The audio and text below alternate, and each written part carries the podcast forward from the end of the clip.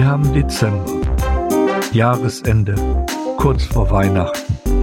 Und mein erster Gedanke, Menno, ist das Jahr schon wieder rum? Wo ist nur die Zeit geblieben? Ein weiteres Jahr unter Corona und mit den vielen Einschränkungen. Aber das soll nicht mein Thema sein, denn damit komme ich ja gut zurecht. Meine Psyche und Denke sind momentan stabil und in Ordnung.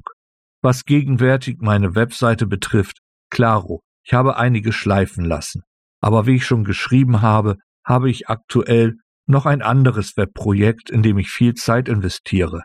So habe ich eine Beschäftigung mit der Bibel, gestalte Andachten, nutze mein kleines Heimstudio. Das alles hilft mir, meinen Alltag zu strukturieren und meine Gedankenwelt zu sortieren. Was dabei meinen Alltag betrifft, meine Lebenszeit läuft dann einfach so mit. Aber ich sitze ja nicht nur vor dem PC, das Leben will ja auch gelebt werden. Und ich habe auch noch andere Interessen.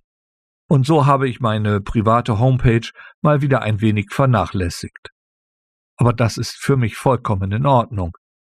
Denn es ist meine private Homepage und wie gesagt, mein privates Leben läuft ja auch auf anderen Ebenen. Hinzu kommt, dass natürlich auch dieses Jahr vollgepackt war mit vielen Ereignissen und Erlebnissen, wie bei mir im Privaten, aber auch in der Gesellschaft. Ja, und dann stehe ich auf einmal vor diesem Weihnachtstrubel, erlebe mich in der Geschenkeplanung und erlebe erstaunt und fassungslos die alljährliche Hektik der Vorweihnachtszeit.